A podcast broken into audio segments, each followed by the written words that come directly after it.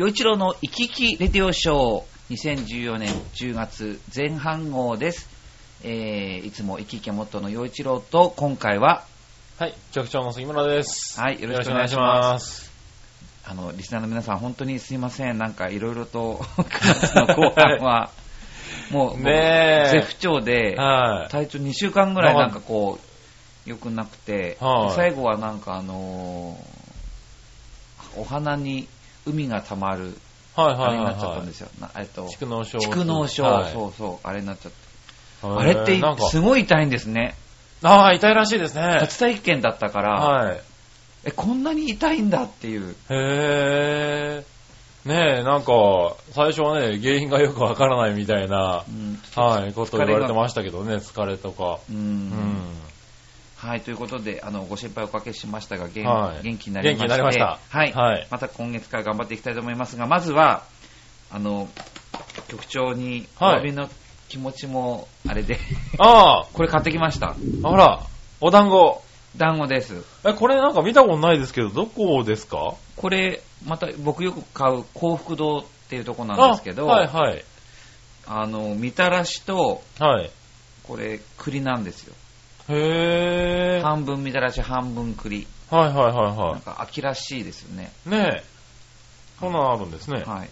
ぜひお召し上がりください。えーね、大の中のとこですよね。そうです、そうです。はい。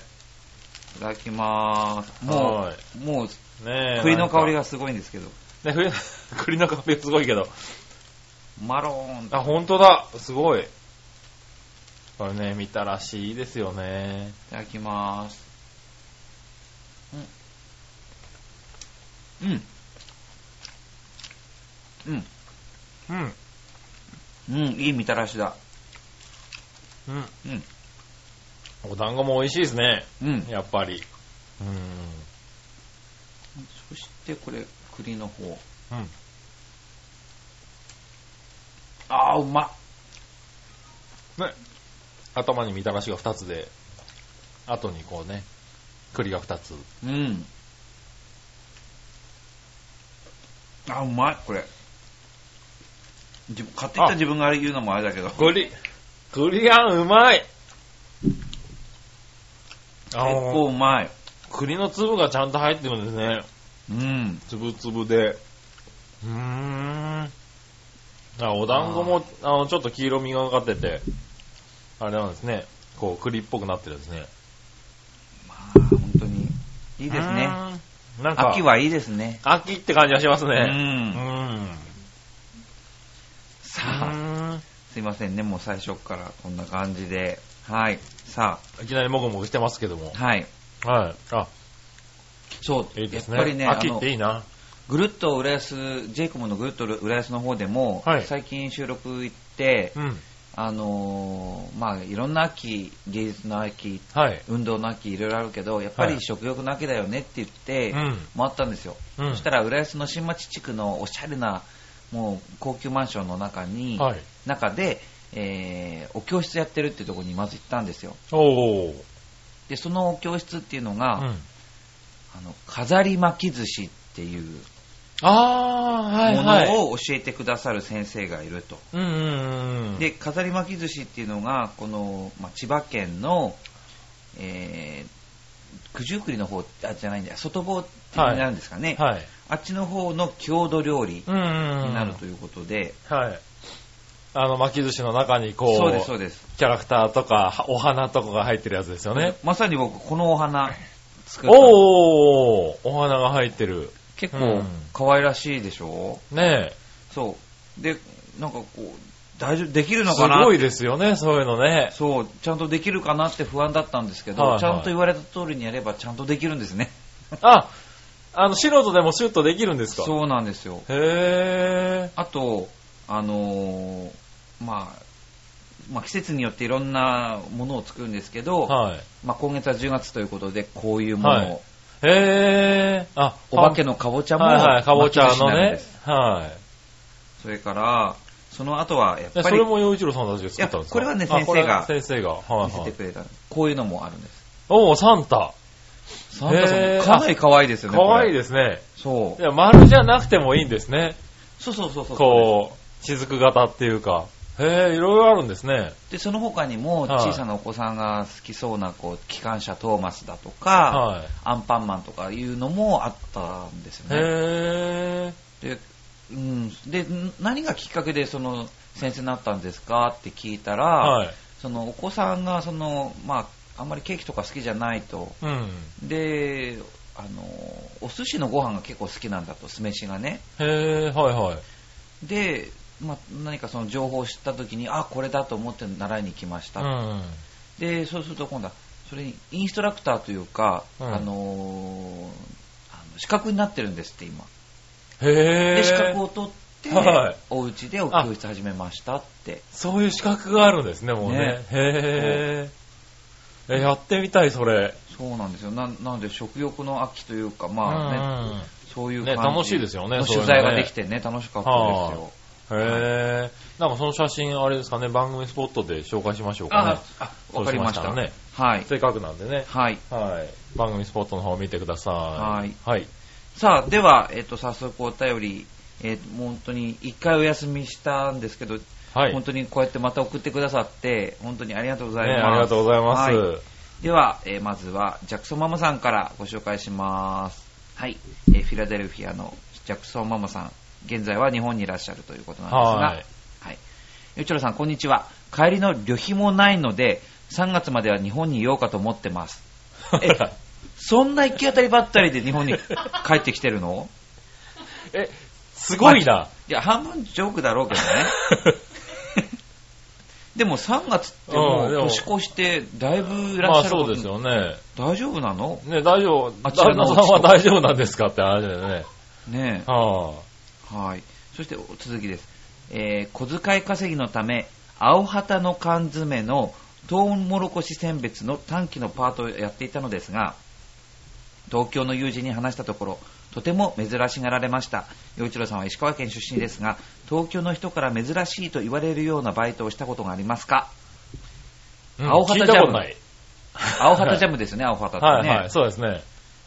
まあか、いろんな缶詰を作ってるとこなんですか？まあそうですね。はえー、でも、缶詰工場で働くってなんかね、い。うん。なんかすごいちょっと行ってみたいというか、見学に行ってみたいね、見学に行ってみたい。そういう感じですよねう。ん。はい。僕らから言ったら遠足ぐらいの勢いの。確かに。はい。なんかね、そまあ、あるんでしょうけどね、そういううん職業もね、ありますから、まあ、バイトもあるんでしょうけど、なかなか聞かないですよね。うーん、そうですね。うんまあ、いろんなバイトやりましたけど、はい。アルバイトをしたのは東京に来てからなので、あー、なるほど。向こうでアルバイトしてないし、ではいはい。東京に来てからだから、まあ、うん。まあ、いろコンビニもやってたし、はいはあの中華料理屋さんで働いたこともあるし、い。はいはい。それから、あれですね、あの、えースポーツクラブの。フロントコンシェルジュみたいなこともやったことがありますけれども、なるほど、なるほど。でも東京で言うとそういう感じになりますよね。まああ、の、アルバイトっていうとね。うんはそんな珍しいことをやることは今までなかったですい。ね。なかった。そうですね。僕もずっとね、千葉、東京なんで、やっぱりそういうものになっちゃいますけどね。う。うんん。地元でこういう仕事があったよみたいなのってあるんですか？どうなんだろう。まあでも、アルバイトとしてて、でもまあ漁業の町ですからね、うん。漁業に関するいろんな、まあそうか、港で、うーん、はいはいまあ市場の人とか、漁師になる人とか、いるんだろうけど、アルうん。バイトね、そんな大きな工場とかもないとこですからね。うん。うんそうかそうか。いやもうアルバイト自体がちょっと少ないみたいな。そうですよね。うんねえ、まあ北海道ね、北海道もなんかね、広大ですけど、仕事はいっぱいあるんですね、割とね。あーまあうん観光地だしね、だから、うんきっと農林水産いろいろあるんでしょうね。ねえ、なんかあるんですね。しかもなんか全部美味しいイメージがなんかあるから、うん。え今日もあの、その、新浦安の駅前のショッパーズ、うん。あの、大英の中の一回通ってきたら、なんか、これから北海道物産展が始まるところで、ああ、はいはいはなんか、こう、ご挨拶とか、い。やってましたね。拍手がわーみたいな、はいはいはいやってましたけどね。うんねえさ、北海道、そうか。缶詰ね、工場ね。うんうん、見学行ってみたいなねえ。なんかうん、それ、働くのが楽しくなりそうですよね。まあ、ねちゃんあとはなんかと仕事でしょうからね、やってみたら結構大変なんでしょうけどね機械化とかもすごいんでしょうから、うんどんなことして、ね、どんな作業になるんでしょうね。ね、どんな作業をしてんのかなって、ね、気になりますよね。えねーはい。すいません、めず珍しいバイトはしておりません。え。ねなかなか見つからないね。また逆に新しいね、珍しいバイトを教えてほしいですね。そうですね。ははい。さあ、続いては、新潟県のぐりぐりよっぴーさんです。おはい。えー、幼稚園さんご機嫌だぜ。えこの番組を収録している時は8月の末でって書いてあるんですけど、はいすいません、今10月もう10月のの頭です。頭になっちゃいましたね。子供たちの夏休みももうちょっとで終わりそうですが、そこで素朴な質問です。洋一郎さんが子供の夏休みの宿題を手伝うとしたら、何年生ぐらいまで面倒を見切れると思いますか？うんああ、難しいなそれと、洋一郎さんは夏休みの宿題、始まったらすぐに終わらせたいタイプ、終わりの頃に集中して終わらせたいタイプ、計画的に終わらせたいタイプ、夏休み終わってから仕方なく始めるタイプのどれでしたか？と。おー。まあ、終わりの頃ですね。ああ、そうなんですか。はい。へえ。結構、うんなんか計画的にやるタイプに見えるんですけどね。全くそんなことああそうりません。なんですか。はいへ僕の人生を見ればよくわかります。え。え、そうなんですか全く計画性ないです。へえ。はい。まあ、ね、計画したいなと思いますけど、はいはい。できないんです。ああ、じゃあ終わりの頃になってわーっと。でもまあ、そうだったと思いますけど、まあ、できることはちょこちょことはやってるけど、はいはうん、なんか、ガチャガチャガチャガチャしてましたけどね、夏休みの終わり。い。へえ。あ、そうなんですか。うん、親を相当焦らせたで、焦らし、焦らせてたでしょうね。はいはいはい。ああ、なるほどね。うんうん。で、えー夏休みの宿題を手伝うとしたら何年生ぐらいまで？だってわかんないもんな、そんなの何年生が何を習ってるかなんて。そうなんですよね。もう何年生が何を習ってるかもよく分かってないんですよね。うん。うまん。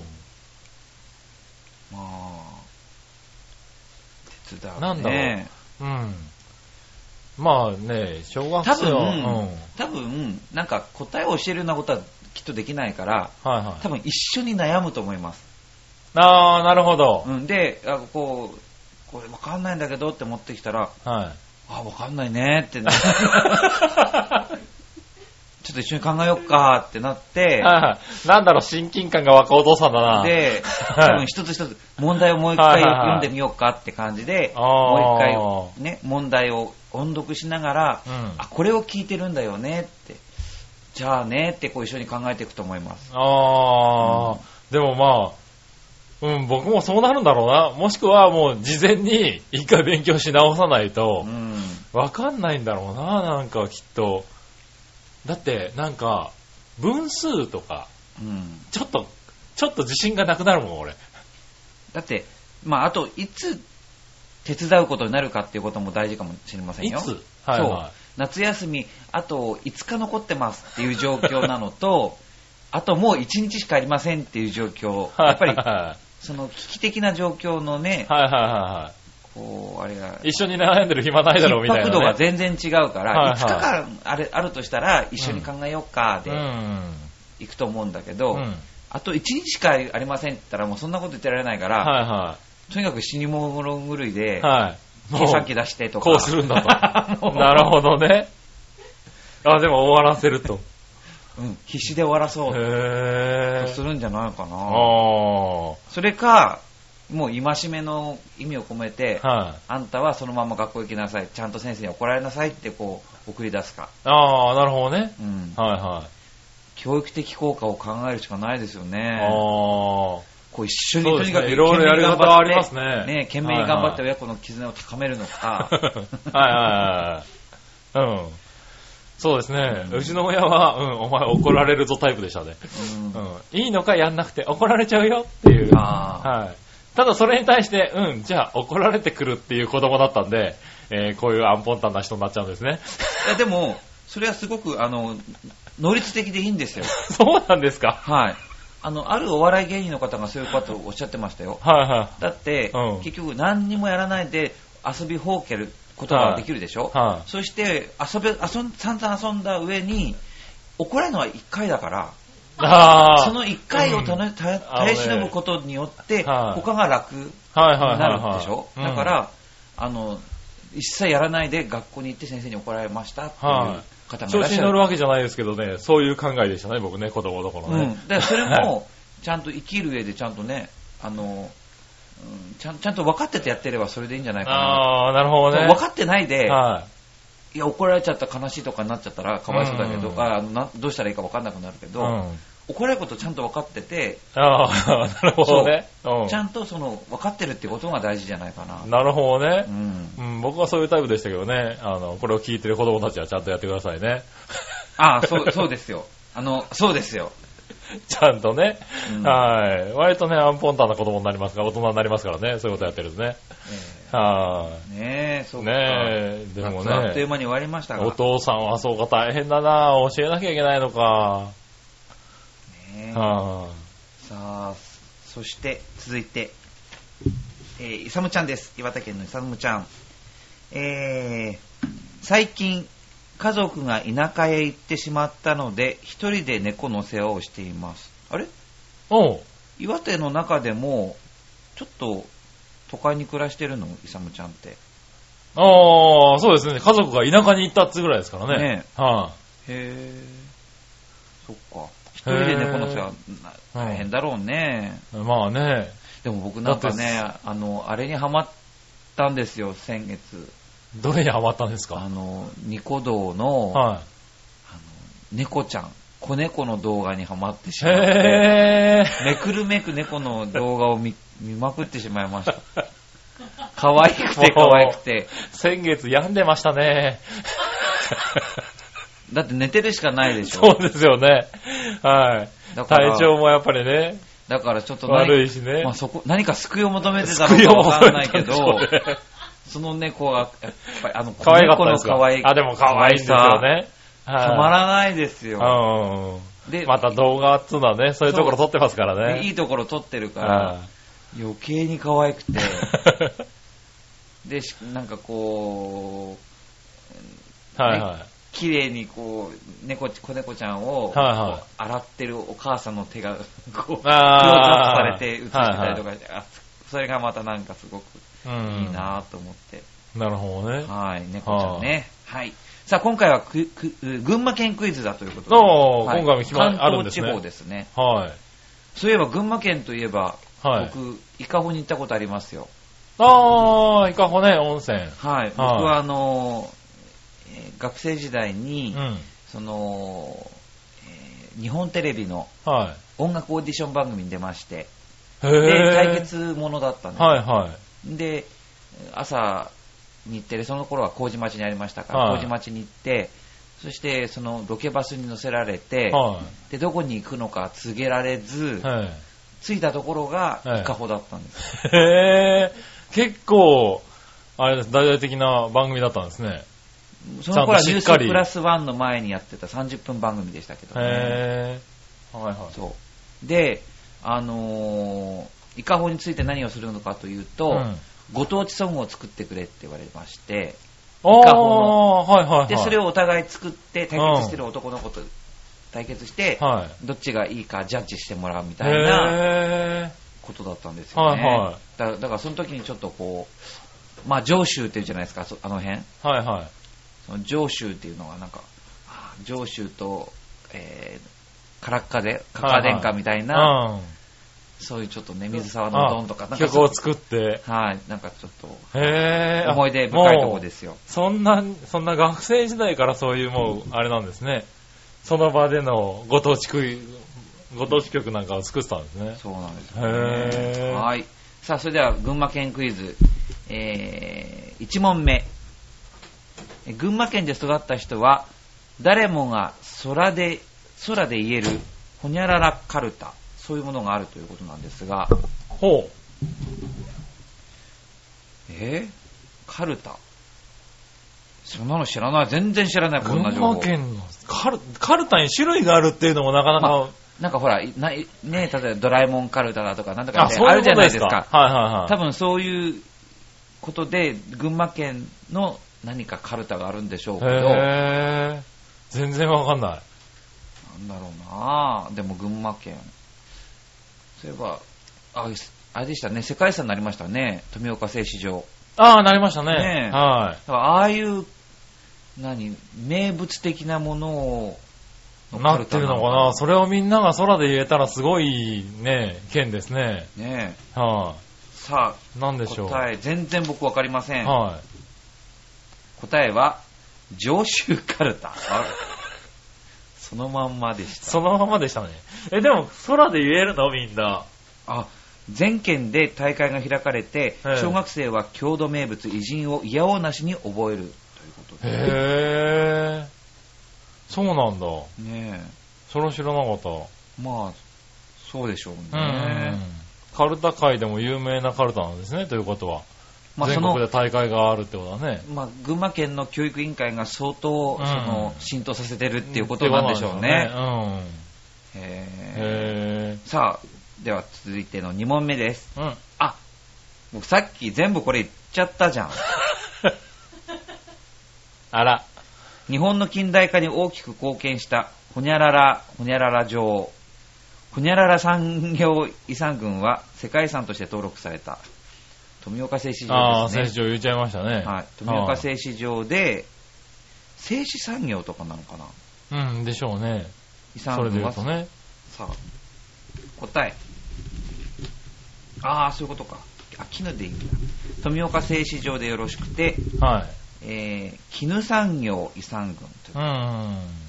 ね、だって、毎年、あの、皇后陛下うが、ん。あの、蚕、はいはい養蚕の、うん。あの、えーあれは儀式っていうことになるのかな？はい。ね、うんやってらっしゃいますよね。ねうんえ。い。や、ね、富岡製糸場結構、今回、あの、登録されましたけど、登録される前からやっぱり行ってた方って結構いらっしゃるんですよね。へー。うん、だから、登録する前に行っててよかったって人が。結構今すごい混んでるらしいんですよね。あはい。なんで、結構聞くんで、あ、やっぱ有名だったんだなって思いましたね。でね、うんこの、この時代に、その、外貨獲得のためうに、ん。あの、取った政策がこの絹産業うん。っていうことですもんね。いろんなことで、こう、やっぱおお金を得るっていうのは大変ですもんね。だってその頃はまだ、はいだって、重工業だって、うんこれ教えてもらって作ってるなとこだまあそうでしょうね教えてもらってるっていうか、はいままだ、あ、あの、うんその技術がねね自分たちでない。時代ですからねはいうんへでもぇすごいですよね。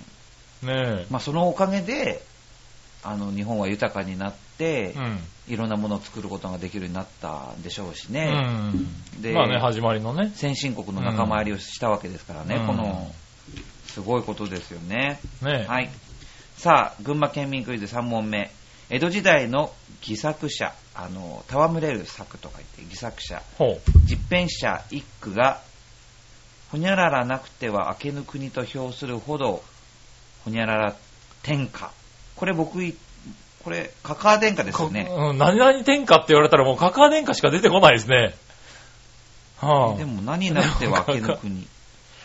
何々なければ、女なくては明けぬ国と評するほどカカア殿下ってことなうん、のそうかな。かなっちゃいますよね。この実編者一句ってあれですよね。東海道中草栗、え、ない。膝栗毛膝栗毛。は書いた人ですよい。ね。そうですねね。。ははあ。答えは、あ、そうですね。女なくては明けぬ国と評するほどカカア殿下。い。うん。なるほどね。まあ、えなんとか殿下って言うと、カカア殿下がね。ねえ、はいオール殿下とか。違うか。ああ、オール殿下、うまいな。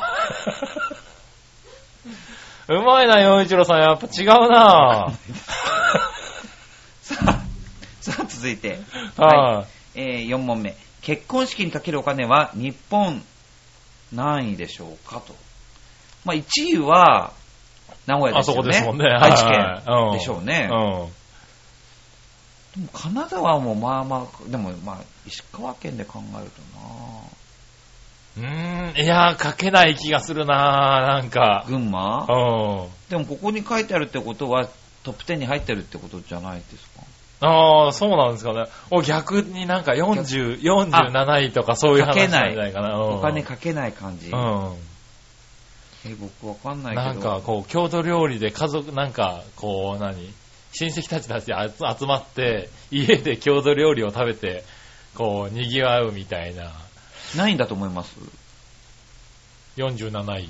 ?4 じゃない。はじゃあ僕は5位にしておきます。い。5位、5位。はないんと。なく。なんとなく。はいはい。答え。ええ？ん？嘘え？え、何 ?1 位。嘘車や電化製品ニューモデルが非常によく売れるって書いてある。ん？これどういうこと？あれ？え？何か間違ってるこれ？え、いや、1位は愛知でしょ。え？ん？ん？なんすか？はあそうですよね。でではでもそうみたい。いはいはやっぱり車や電化製品、ニューモデルが非常によく売れる。あ、結婚式にかけるお金が日本1位だから、い。はい。車とか、あ、電車とか売っ化製品ちゃうってこもよくと売れるっていうこと？だと思いますよ。へー。あ、そうなの？大変。あ、そうなんだ。それは大変失礼しちゃったけども。うん。ま、真逆じゃないですか。真逆ですね。え、でも、全然意識、イメージがない。え愛知県は、じゃあ一体、愛知県はじゃあ2位とか3位とかなの？ねだって全国的には圧倒的に名古屋はなんかその、ね大変、親は大変だよみたいなねえ、そうですよね。感じなのに、はいはい。もっと大変なのはへー群馬県だったっていう。そうなんだ。そうか。へはい。ーさあ、そう、続いては、えー、群馬県民クイズ第5問。ほにゃらら電気、ほにゃららカメラ発祥地。これ、1個はわかります、僕。山田電機ですよね。あ、あれ群馬県なんですか？確か。なんかね、聞いたことありますよ。へでも、ほにゃららカメラって聞いたら、ー。はい。どっちが出ますか？だって、だって、ヨドバシだったら、はい。ヨドバシはほら、あの、新宿が発祥じゃないんですか？あれ、ヨドバシ、えー、何でしたっけ？浄水場があったところのおー、ヨドバシですよねそうなんだ。あれ。なるほヨドバシカメラではないし、ど。はいはあと何かあったっけ？い。ええ、あと僕ビッグカメラぐらいしか出てこないですね。ですよね。は桜屋は違うしい。な。はそう。カメラ。やっぱビッグカメラですよね。ねはい。答え。山田電機ビッグカメラのー発祥地だそうです。やっぱりそうなんですねう。ん。はもうなんか、そういうところなんですね。い。え、うんつうか、群馬県なんですね。うん、まあでも、あそこ、たくさんあの、確かい一番ぐらいじゃないですかね、あの、えー首相、総理大臣を輩出してるのは。へ山口とか群馬県っていうのをすごく出してるんですよー。あね。、そうなんだ。で、今、こう振り返っても、うん最近で言っても、小渕総理大臣もそうだし、はいはそれからあの、あの方もそうですよね。小渕さんと、あの、ほら、福田さんもそうだし、い。あー、そうなんだ。あの人も群馬ですよ。へー。つい最近でもそういう人がいるすから。ごいんだ。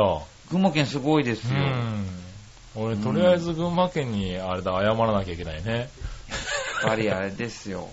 シルクで儲けてるんですよ。シルクで儲けシルクでてんのかな。儲けて、ビッグ。カメラ生まれてるのかもしれませんよ。すごいね。ビッグカメラとか、山田電機とかそうなんだ。ねえ、うんはい。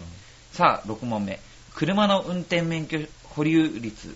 あ、車の免許、運転免許保有率が日本、何位でしょうか？今のね、なんか結婚式で車がよく売れるっていうのを聞くとね。ということは自動的に1位に。やっぱり1位になってくるのかなって感じがしますよね。はい。は答え。あ、やっぱそうですね。あ、へ1位の。ぇー。なんだろう、結婚すると車が必要になる県なんだね、きっと。まあ、あでもまあ群馬はそうでしょうけど、うんでも他の県とそんなに大差ないようにうん。感じるんだけど、でも、あれなのかな、大人も子供もおじいちゃんもおばあちゃんもみんな保有してます。あ、子供はないか。そうですね。もう大人という大人はほとんど持ってますっていうのが群馬県なのかな。ね、そうなんですね。はい。はさあ、ということで、イサムちゃんが送ってくださった群馬県民クイズ7問目、最後の問題です。い。はい。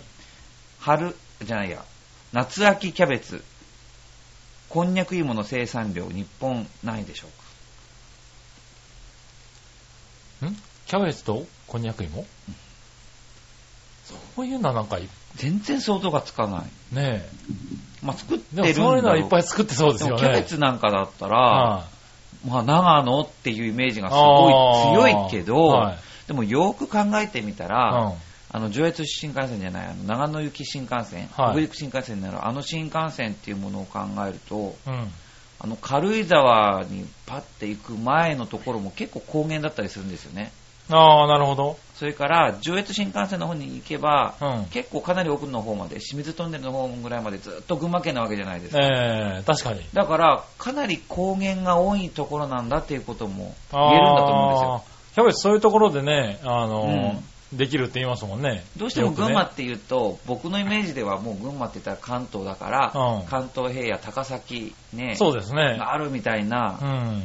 ね、あと、あー前崎か、うん。があるっていうイメージがすごい強いんだけど、でも意外と、この間僕、その奥が広いと。そう5月に能登に飛行機で帰ったんですよ。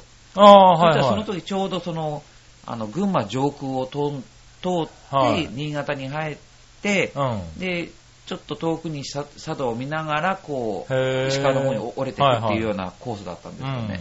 でその時に、あ、群馬はすごい、こんな山奥にこんなにいっぱい、あの高速道路がこんな綺麗に走ってるのかとか言いながら、見てました。見てましたへだからね、まあいっぱい作ってそうだけど、え。うん。どうでしょう、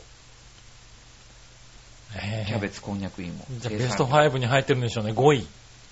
さっきのパクって5位。じゃあ僕、こここまで1位が2回も出てきてるから、うん。2位、なるほどね。あえてはい。外そうとしてるかもしれない。よし。答え !1 位やっぱ1位なんだね。へえ、!1 位なんだなぁ。なんかもうちょっとアピールしよう群馬。いや、でもね、うん群馬と千葉って似てますよ。あ、そうなんですか、うんはいはい。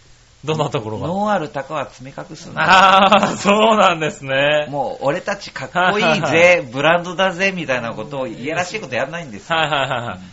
知ってる、知らないと思うけど。そうですね、んあの、それうちなんですよ。わかる人みたいなねがわかればいいはいはいはいはい。へえ、かっこいい、ちょっと。うん、だから群馬と千葉ってかっこいいんですよ。ああ、かっこいい。なるほどね。群馬、千葉かっこいい。そう、横浜に笑われるだろう。そうですね。いやいやいや、神奈川、埼玉なんかね、こう、相手にならないですよね。そうですねはい。ね、ありがとうございさます。最初からかっこよさを追求してないから、千葉は。ねうん、うん、よく言った。そうです。はい。そして？ね、さあ、それでは最後の、はい。はいそしてですね、はい。今、あの、さっきの話あるじゃないですか。はい結婚式費用ランキング。はい。僕ら非常に間違ってたことが分かりまして。え、何ですか？えーっと、愛知県うん。何位って言いましたっけ？えっ、と、2位か3位でしょ ?2 位とかっていう。ね、だって1言いましたよね位が群馬だったら2位が。はい。1位が群馬なんですけど、愛知県29位です。えー、え、何それ？え ?2 位は？結婚式費用ランキング。1位群馬県、2位秋田県、3位山梨、福島、佐賀、栃木、岩手と続きます。全然愛知県入ってない。全然入ってないです。名古屋だけ集中的ってこと？名古屋がなんですかね。イメージ的にね。ド派手婚やるっていう、そうなんでしょうね。あの伝説は一体何なんだって。県平均にすると違うのかもしれないですね。なんだろう、この固定観念が。っていうか、いやそれこそ、うブランディングですよ。ん。ねえ、すごいですね。だって今ちょっと調べたら全国29位のくせにね、なんかはい1位の、でしょ？だって全国まあそうです29位のくせに、はいもう、最もお金かけてる私たち、すごいでしょっていうことが全国的に波及してるっていう。なってますね。いやす、ごい。すごいですよ。だって、200万円ぐらい違いますもん。かけるお金がえー、そんなに？群馬県が平均440万円と言われてるらしいんですけど、はい。えーっと、愛知県が280万円。全然違う。え？どういうこと？だから、愛知県、そうですね、愛知県。だから、名古屋になると変わるのかもしれないですね。じゃあ逆にど、何にどうお金使って、うん。そんな違いになるんでしょうね。ねえ。だいたい結婚式、ね、僕らのイメージで言うと、まあ、200万円とか、2、300万。だから、まあ、愛知が普通なんでしょうね、多分。わか29位。った、わかった、わかった。はい僕わかった。なんですか？きっとこうだと思う。はい。あの、名古屋の人っていうか、愛知は、うん。結婚式の費用に、はい。ダーンと全部使うんですよ。ほで、きっと群馬う。は、うん。結婚式費用は抑えておいて、は車とか、こう、そい。の、あ家具とか、あ。うん。家具とかね。まあうん、その必要なもの、生活に必要なもの、うんそこに結婚式だからという理由でたくさんお金をつぎ込んで、へえ。ああ、もしかしたら本当にお式の費用は、かなはいはい。あ、もしかしたら愛知の方が愛知すごいの上なんです高いのかも。かね。うんへえ、なんかちょっと。どうなんだろちょっとびっくり。ねえ。ちなみに最下位が兵庫県。う。へー150万円だそうですね。へー平均ですけどね。うん。うんねえ、ちょっとびっくりしたんで、挟んじゃいました。それは本当にびっくりだな はさあ、ということで、えー続いてのお便りで最後になります。えー新潟県のぐりぐりよっぴーさんです。はい。2通目。えー、よちろさんご機嫌だぜ。さて、オートレース発祥の地とも呼ばれる千葉県船橋市の船橋オートレースについて、主催する千葉県と市は赤字の拡大などを理由に来年度末で廃止するようですが、それはともかく、よちろさんは競馬、競輪、競艇、オートレースなどの公営ギャンブルを見に行ったことはありますか？パチンコはどうですか？それではごきげんよう。うららら。はい。えっと、公営ギャン、公営ギャンブルは、はい。競馬を一度だけしたことあります。確かこのラジオでも一度言ったことがあるかはあ、も。はあはあははい。まあ、お花見をしに行ったんですけど、あ、うん。そのお花見の場所が府中競馬場で。で、僕やったことなかったんですけど、うんなんかせっかくだからまあやってみるだかとはいうふうにしてやったことがうん一度あります。割と多いですよね、そういう人ね。ううん。結構、あの、競馬場ってお花見ができるんですよね。うんはい。中山もそうですけどね。まあ、あの、公営ギャンブルはいいんじゃないですかね。うん。あの、いいっていうか、その、いや、みんなやれよ、やれよっていうこと、やろうやろうよってことではないけど、はい。ちゃんと公営ギャンブルなんだから、うん。いいと思いますよ。そうですね。うん公営ギャンブルですからね。ね、はいで、そこからまた、ほら、な、そりゃさ、その、うんそこで生まれた利益をなるべく、ね、はいみんなにこう、ね、なんかいろんなところに使われるんですよね、あれね。まあ、いろんなところに使われてますね。ねはうん、もっともっと使えよみたいなこと言ってる人いるけど、い。は割とちゃんとやってんじゃないですか、きっとい。い。や、あれ、うん、あの、割と、地域的には、結構あれで、潤ってると思いますよう。ん。はね、それでいいんじゃないですかね。い。うん。パチンコですよね、パチンコ。うん、パチンコそこの並びに入れちゃいけないですよね。うんはい。まあでもねね、僕はそういうことは言いませんけどね。はいはい。はい。うん。うん、入れちゃいけない。まあね。そうですよ。はい。いろいろとね、最近話題になってますからね。やっぱパチンコと言ったらやっぱり。地元の名士クラスの方がたくさんいらっしゃいますからね。なるほどね。そうですよ。こう、はい疑問呈するようなことは僕は一切しません。うんはいなるほどね。はい。はい、でもまあ、楽しくね、そのなんか僕、パチンコで実際1回しかやったことないから、本当に良さが分かってないんですよ。ああ、でも、やったことあるんですしね。かも、今からもう20年ぐらい前に、うん、はい。になっちゃうでしょ？だかあら、ーそうですねの時に1回だけはい500円入れたんですよ。おー500円で玉を買って、うん。やったら、もう、もうなんあっという間になくなっちゃって、そうですね。うん、多分5分ぐらいですね。その頃はは、吉、吉野家の牛丼、吉牛がは400円でしたよ。ああ、はいはい。400円で牛丼1杯食べて、美味しい思いできるのに、うん、500円が一瞬でなくなっちゃったと。一瞬で500円なくなる、そのなんか、ことにもう非常になんかね、嫌な思い出になってしまったんですよ。なるほど僕はね。はいはいはいはい。で、その1回のために、それから言ってないんですよ。ああ、だからも。しかしたらはい。またね、いい思いっていうか、もっとまあ、楽しい思い。楽しい思いはね。それから、今の時代はなんかいろんな楽しい仕掛けの、多いですよ、ね、ゲーム機が出てるって聞くから、はい、500円で、ね、もう30分、40分遊べるようなパチンコ屋さんもありますからね。うん。でもな僕やっぱ花より団子っていうか団子より花なんですよね。あれじゃ 団子より花より団子なんですよねだかはいはいはら、やっぱり、やっぱり吉野家行っちゃうパチンコは花ですよ。はいはいはい。うんだから僕は今日それこそ団子ね、二人で食べましたけど、うん。団子食べてる方が幸せだな なるほど、なるほど。いや、多いです、そういう人ね。うんはい。で、その方がなんか健全な気がする。まあでもはいもしかしたらね、うん。なんかその、団子一本分の値段がね、は何倍にもなって帰ってくるってことがあるのかもしれい。なまいけど、あ、ね、それを、ね、あれ、楽しみに行くんでしょうけどね。ううんん。まあ、景品交換ですけどね。うんはなくなったらもう団子すら食べれないだもんな。い。まあ、そうですね。うんはい。確かああ、どうなんだろう。っていうか、まあそれヨッピーさんはやってるの？に。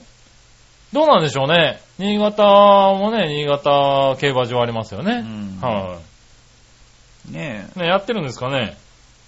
え、どうなんでしょうね。はい。どうなんでしょうはあんまりやらないタイプ、僕めちゃくちゃやるタイプですね。めちゃくちゃやるタイプ？はい。競馬も、今言ったやつはほとんどやって、僕が一番好きなのは競馬ですかね。へはい。っぱ大間ちゃんが可愛い大。間が、そうですね。ねはい。僕昔そのギャンブルの方に行ってた時代もありましたけど、今はそのけ、あの、馬の、その、育っていく過程が、ねみんなすそう言うんごいですよ好きですねね。。はい。だから僕、競馬っていいなって思うんですよね。そうですね。それこそその馬の人生が5、6年のスパンで見れますからね。ねははい。ということで、えー、グリグリヨッピーさん。はい。い。ありがとうございます。郎は、えー、ギャンブルを見に行ったことと、やったことがあります。はい。パチンコもやったことがあります。はい。どちらも1回しかやってません。はいということが答えです。はい。ということで、うらららら。はい はい。今回の、えー、えー、幼稚園の、えー、生き生きレジオショーはこの辺でお開きにしたいと思います。なので、えまた次回というか11月の放送向けにぜひはい皆さん、あのメール送ってください。送ってください。はい。